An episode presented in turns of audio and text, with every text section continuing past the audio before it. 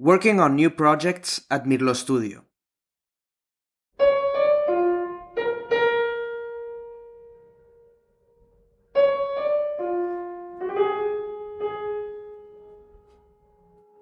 Hey guys, I'm finally back to the Mirlo Studio podcast after a few weeks off, and I wanted to tell you what I'm working on for the winter and spring. You know, different concerts, contents, projects. On the one hand, I am focusing now on the Kinderszenen by Robert Schumann. These are 13 little pieces that describe different scenes or tales about children, or whose main characters are children. And uh, I wanted to do these pieces following Mirlo's little stories, which we have been telling you all throughout these past few weeks. Now, on the other hand, I am currently studying and practicing the first clarinet sonata by Johannes Brahms. The idea is to play it along a great clarinet player who has a lot of experience and a wonderful technique and quality to his sound. His name is Federico Palacios, and next week, I will introduce him to you all a little bit better, you know, with a little interview that we have prepared. But for the time being, we are going to leave you with a great piece that Federico played and would like us to share with you. It's the first movement of the work Pacific Serenade by Miguel del Águila. So many thanks, uh, Federico, for this opportunity.